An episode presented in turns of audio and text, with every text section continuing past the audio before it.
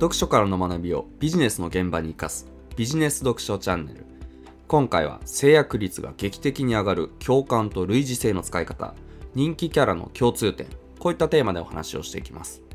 その生涯を閉じた1966年の1年間だけを切り取っても2億4000万人がディズニーの映画を鑑賞し1週間あたり平均1億人がディズニーのテレビ番組に熱中し700万人がディズニーランドを訪ねまた生存中の興行収入は実写映画が3億ドルアニメ映画も1億ドルという偉大な業績を残したウォルト・ディズニーの伝記創造の狂気ウォルト・ディズニーという本を読んだんですが1932年ミッキーマウスやシリーシンフォニーシリーズのヒットにより経済的にも精神的にもどん底の窮地から脱しスタジオの経営上の問題がひとまず解決するものの逆にヒットを出すことで世間からの期待はどんどん高まる中ウォルトはその期待に応えるためにより優れたアニメやより高い水準の作品を作ろうと新しいアニメの技法を取り入れたりストーリーやキャラクター作りもより魅力的なものにするための試行錯誤を繰り返していくのですがそんな当時のディズニーのスタジオを描写するこんな一文がありました。読み上げていきます。ウォルトはウサギのオズワルドやミッキーマウスに人間性を付与しようとしたがそれだけでは不十分だと考えた。そして彼はアニメーションをチャップリンやキートンの実写映画にできるだけ近づけるためには観客が共感を覚えることが重要と考えた。そして観客がスクリーン上のキャラクターに笑うのではなくそれに取り込まれていくことが必要と判断してアニメーターに対しては観客から共感を引き出せるようなキャラクター作りの重要性を説いた。ウ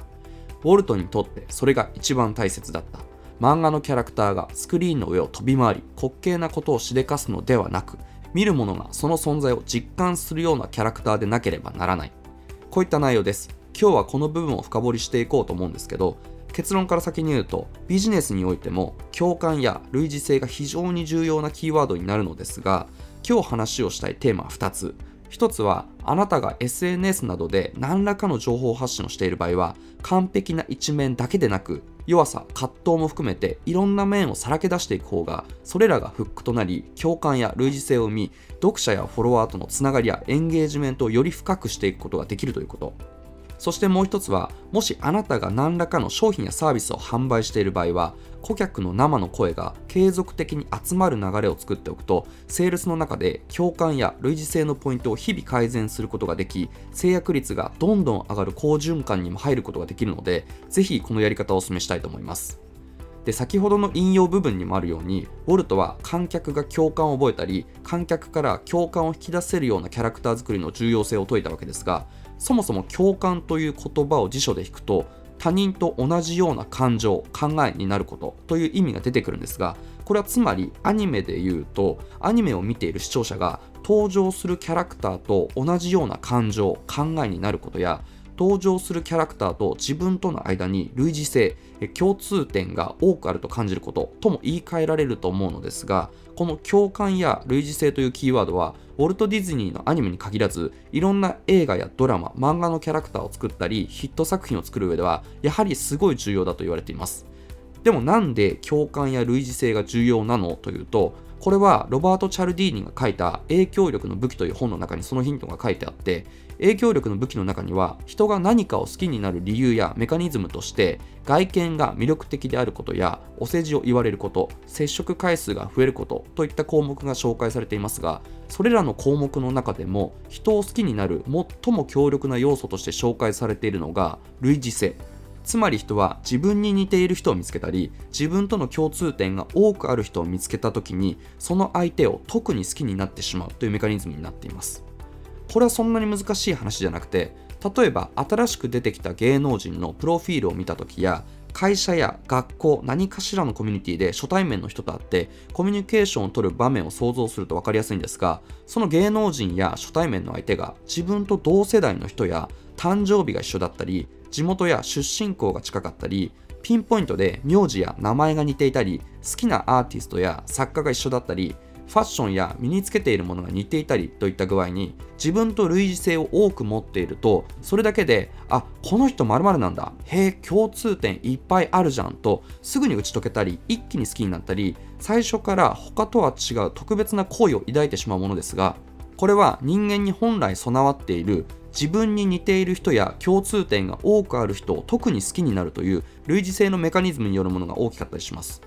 もちろんこの自分に似ている人を好むというのはアニメやキャラクターを作る場合も一緒でアニメを見た人に登場するキャラクターと同じような感情考えになってもらったり登場するキャラクターと自分との間に類似性共通点が多くあると感じてもらえること。つまりアニメを見た人があまさにこのキャラクターってちょっと前の自分と一緒じゃんとかあこの気持ちめちゃくちゃわかるわ自分も全く同じこと感じたことあるやとかそうそうまさにそれなんだよね。それが俺が言いたかったこと。よくぞ代弁してくれたといった具合に共感だったり類似性を感じてもらえると視聴者がそのキャラクターに感情移入しまるでそのキャラクターになったようにそのキャラの視点を通してストーリーの世界に入り込みついつい引き込まれて作品を見てしまったりそのキャラクターや作品を好きになってしまうと言われています。なのでやっぱりアニメの場合もいかに共感や類似性を感じてもらいやすいキャラクターを作れるかがヒット作を作る上での非常に重要なポイントだったりします。でもじゃあ具体的にどうしたら共感や類似性を感じてもらえるようなキャラクターを作ることができるのというとこれはアニメ作りに限らずビジネスでも同じように重要なポイントとなるのでぜひ押さえておいてほしいなと思いますが共感や類似性を生むキャラ作りに関しては物語の構造を分析しシナリオ制作のハウツー本にもなっている神話の法則夢を語る技術という本の中のヒーローの役割について書かれた箇所にそのヒントがあると思っていてちょっとその部分を読み上げていくとストーリーテラーはヒーローに様々な性質の組み合わせや普遍的で個性的な特徴を混ぜ合わせた性格付けをすることで聴衆を引きつけることができる。ヒーローは私たち全てが自分自身の中に見出すことのできる性質を持っている。つまり愛されたい理解されたい成功したい生き残りたい自由でありたい復讐をしたい不正を正したい自己表現をしたいなどといった欲求である。ヒーローは普遍的な性質や誰もが一度は経験したことのある復讐怒り性欲競争縄張り意識愛国心理想主義皮肉な態度絶望などの感情を持つべきである。しかもヒーローは紋切り型の生き物あるいは欠点のない人間味にかける神というよりは個性的な一個人でなくてはならない。真実味のあるキャラクターはただ一つの特徴ではなくたくさんの性質と動機あるいは葛藤の組み合わせでできている。そして葛藤があればあるほどキャラクターに深みをもたらしてくれる。バランスよく描かれているヒーローは決断力があり気まぐれで魅力があり忘れっぽくもどかしげで肉体的に強いが精神的に脆いというような側面を併せ持っている。このような特定の性質の組み合わせが観客にある種の真実味のある人間だという感覚を与えているみたいなことが書いてあって簡単にまとめると共感や類似性を感じてもらえるようなキャラクターを作るには僕たちの中に普段からある何々したいみたいな普遍的な欲求や誰もが一度は経験したことのあるさまざまな感情だったり人間味のある欠点や弱みだったりたった一つの側面だけでなく時には矛盾するようないくつもの性質や動機葛藤の組み合わせみたいなものをうまくキャラクターに持たせること。そうすることでキャラクターがまるで現実にいるような真実味が出るだけでなくそのキャラクターが持つ誰もが共通して抱える様々な側面がフックとなり視聴者はその中から自分との類似性や共通点を感じやすくああまさに自分と一緒じゃんとかああこの気持ちめちゃくちゃわかるわ自分も全く同じこと感じたことあるわなどの共感を生み感情移入してそのキャラクターになったようにそのキャラの視点を通してストーリーの世界に入り込んでついつい引き込まれてしまったりそのキャラクターや作品を好きになってしまうと言われています。実はこれに関してはウォルトも同じようなことを言っていてこの創造の狂気ウォルト・ディズニーは実は現状はもっとボリュームのある本で日本語版に翻訳される過程で読みやすく一冊にまとめるためなのか現状では細かく描写されていた部分がかなり要約されていたりバッサリカットされていてそこはちょっと残念なんですが早稲田大学の教授でもある細間博道さんという方がカットされた箇所を補足して翻訳して紹介してくれているサイトがあったのでその中から冒頭部分の補足を引用するとウォルト自身も後に彼の美学をこんな風に定式化している。あらゆる芸術で最も重要な目標は見るものから純粋なるエモーショナルな反応を引き出すことである。このような反応を引き出す唯一の方法はパーソナリティを用いることだとウォルトは信じていた。パーソナリティそれはいくつもの性質の組み合わせでありそれぞれのキャラクターに独自のものでキャラクターにぴったりとくっついてキャラクターを決定するものであるといったことを言っていてやはりキャラクターの中に僕たちの中に普段からある普遍的な欲求や様々な感情人間味のある欠点や弱みたった一つの側面だけでなく時には矛盾するようないくつもの性質や動機葛藤を付与することが共感を生むキャラ作りをする上では非常に大事だと言っています。これは実際に様々なアニメや漫画映画ドラマなどの有名なキャラクターや人気キャラを想像してみると分かりやすいんですが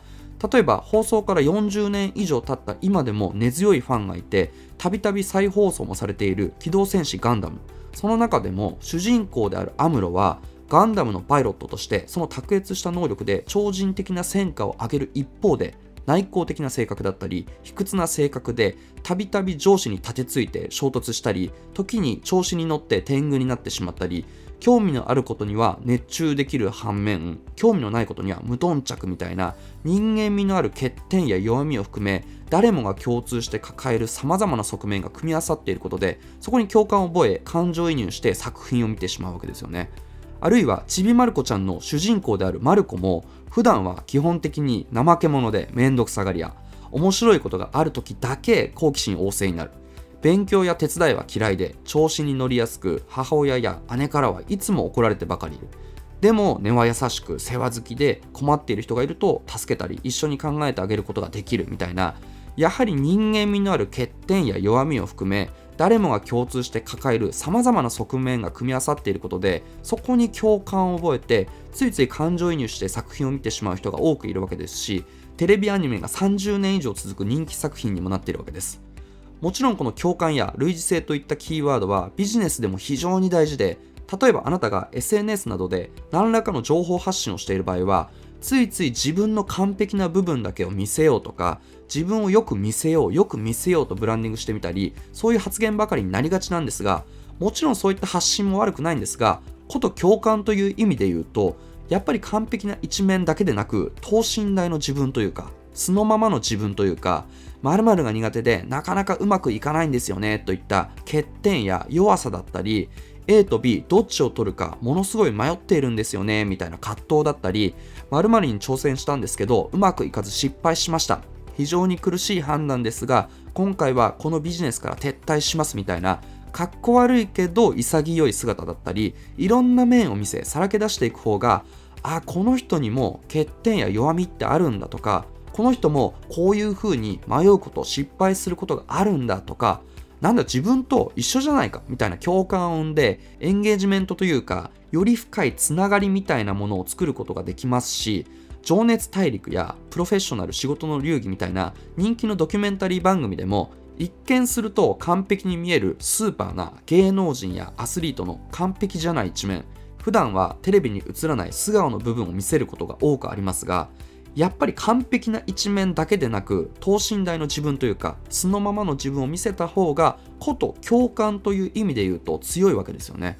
また難易度は高いですが人気がある有名 YouTuber の方はすっぴんだったり寝起きの姿だったり泣く姿だったり何から何まで全てをさらけ出してなおかつそれを視聴者が見るに耐えるコンテンツとしてしっかり成立させているのでこの辺りがものすごくうまいというかなかなか簡単には真似できないことなので尊敬してしまうんですが有名 YouTuber ほどとはいかなくてもやっぱり完璧な一面だけでなく弱さ葛藤も含めていろんな面をさらけ出していく方がそれらがフックとなり共感や類似性を生んで読者やフォロワーとのつながりやエンゲージメントをより深くしていくことができます。また類似性という意味で言うと自分が本当に好きなものだったり趣味や余暇の過ごし方だったり読んでいる本だったり自分の過去のバックグラウンドだったり無理なくできる範囲で構わないのでなるべく自分自身をさらけ出したり開示していくことでどれがフックになるか分かりませんがどこかに共感や類似性を感じてもらいそれをきっかけにいろんなつながりだったりを作っていくこともできますし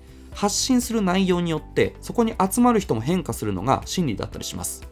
例えば僕の場合で言うと10年くらい前にネットビジネスを始めた当初は周りが元ニートでとかブラック企業出身でみたいな肩書きでメルマガやブログを書く方が非常に多かった中で僕自身は新卒で一部上場企業に就職するものの副業で1億円稼いだことがバレてクビにみたいな開示の仕方というかプロフィールで情報発信をしていましたし当時そういう肩書きや経歴の方が少なかったこともあってやっぱり僕自身の経歴やバックグラウンドに類似性を感じて似た人が集まるというか僕が主催するコミュニティに集まってくれる人も同年代の男性で一部上場企業や有名企業に勤めるサラリーマンでただ自分の将来を考え副業したいと考えている人でみたいな人がやっぱり突出して多かったですし逆にそこから10年の月日が経つ中で今度は徐々に僕のコミュニティの中で成果を出す方の中に女性が増えたこともあってこれは全く想定していなかったんですが最近では新しくコミュニティに参加してくれるメンバーも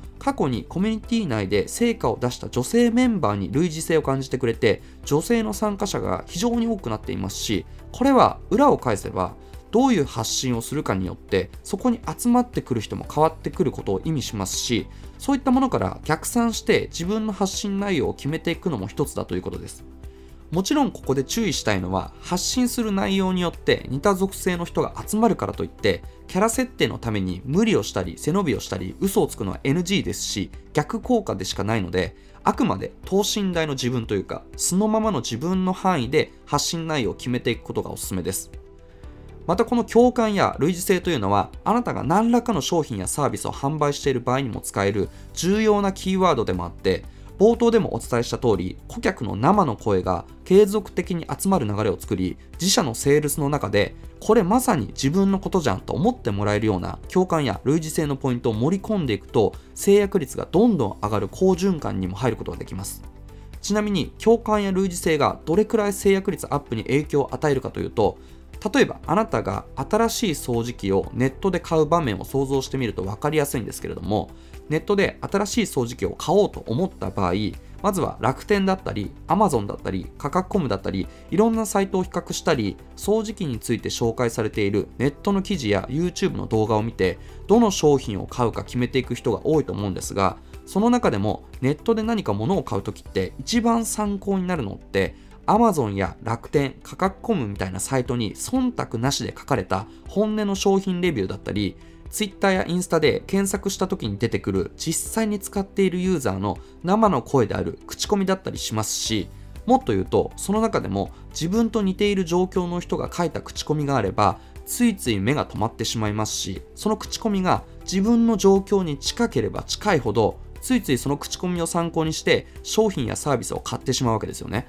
例えばあなたが今持っている掃除機はコード付きだから動きが制限されるのがネック。しかも本体がすごい大きくて重いからいちいち出してくるのも面倒で掃除機を毎日かけたいのに手軽に掃除できないのもすごいストレス。加えて掃除する時の音もめちゃくちゃうるさいから飼っている猫がすごい嫌がるしなかなか掃除機をかけることができないみたいな潜在的な悩みや痛みを抱えながら掃除機の買い替えを検討していた場合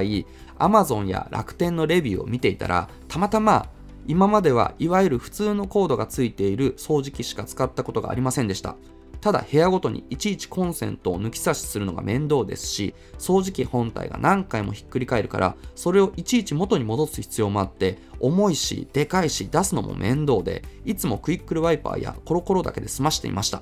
ただこの A という掃除機は本体も軽いしコードレスだし掃除をしたい時にいつでも手軽に掃除機をかけることができるし何よりモーター音がめちゃくちゃ静かなのでうちで飼っている猫ちゃんも全く逃げないしストレスがめちゃくちゃ軽減されて快適です。迷っている方は買って損はないと思いますよみたいに自分と全く同じ状況全く同じ悩みやストレスを抱えている人が問題解決している事例が見つかれば自分と似た状況や立場に置かれた人が悩みを解決できたんだからその再現性は自分の場合も必ずあるはずとなるわけでもはやその掃除機で決まりというか脇目も振らずにその商品を買ってしまうわけですし以前苦痛で稼ぐ GAFA 越え企業の肝の音声でも紹介しましたがこういうお客さんの苦痛ペインにどんずばで刺さるようなエピソードだったり口コミみたいなものを集めてうまく自社のステップメールだったり販売ページの中のお客様の声導入事例使用例みたいなところにセールスの流れとして組み込むことができれば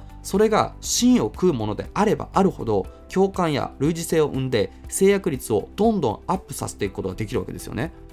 ちなみにこの共感や類似性に関しては先ほどの Amazon の掃除機のレビューみたいに販売ページにアクセスしてくれた人やステップメールを読んでくれた人の多くがこれまさに自分のことじゃん。嘘でしょ？この人と自分全く同じ状況なんだけどと思ってもらえるような芯を食うエピソードや事例を盛り込むことが非常に効果的なんですがこれもただただネットサーフィンをしたり本や雑誌を読み漁ってリサーチしたつもりになって自分の想像だけでエピソードを書いても全く共感を得られないものだったりリアルさに欠ける内容になって芯を食う内容にはならないのでやっぱり手っ取り早く共感を得られるドン妻のエピソードや事例を盛り込んでいくには以前 GAFA 超え企業的 N=1 の物語が肝で紹介した話じゃないですがアンケートでもメールでもチャットでも直接会ってでもどんな手法でも構わないのでまたまずはたった一人のお客さんで構わないので実際のお客さんから直接聞いてしまうこと。具体的に言うとこの商品やサービスに出会うまでどんなことに悩んでいたのか。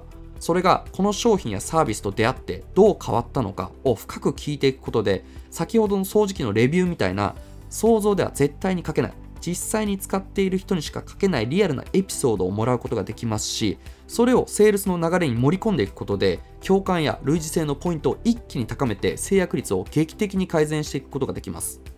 なおここで大事なのはこの共感や類似性のポイントを高める作業を単発で終わらせずに継続的に行うことで実際に01をクリアして自社の商品やサービスが売れ始めたら特典だったりおまけだったりをメリットとして提示しながらアンケートを取る形でも構わないので商品やサービスを購入してくれたお客さんに対して先ほどのこの商品やサービスに出会うまでどんなことに悩んでいたのかそれがこの商品やサービスと出会ってどう変わったのかをしっかりヒアリングし続ける体制を整えること。そうやって毎日毎日お客さんからの生の声が溜まっていく状態を作ることが非常に重要です。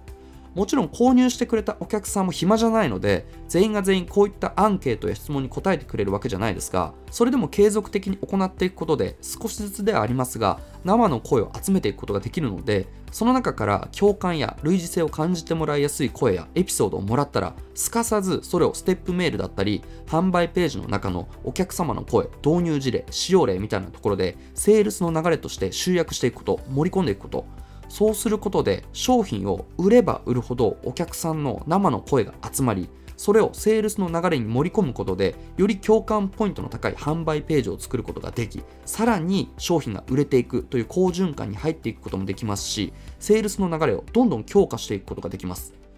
またこれはよく通販会社がやっている手法ですがお客さんからもらったアンケートをもとに最初は30代女性のエピソードをセールスの中に盛り込み商品やサービスを販売していればやっぱりそこに類似性を感じて同じような30代女性のお客さんが集まりやすくなりますが徐々にお客様が増える中で例えば40代男性からアンケートとしてエピソードをもらうことができれば今度はそれをセールスの流れに加えていくことで今度はですねそこに類似性を感じた40代男性も集めていくことができるといった形で商品を売れば売るほどお客さんの生の声がたまればたまるほど販売ページやステップメールが幅広い年代性別の人やさまざまな悩みや苦痛ペインを抱える人にもより共感や類似性を感じてもらいやすく幅広い層に対して強い訴求力を持つ流れを作っていくことができるようにもなります。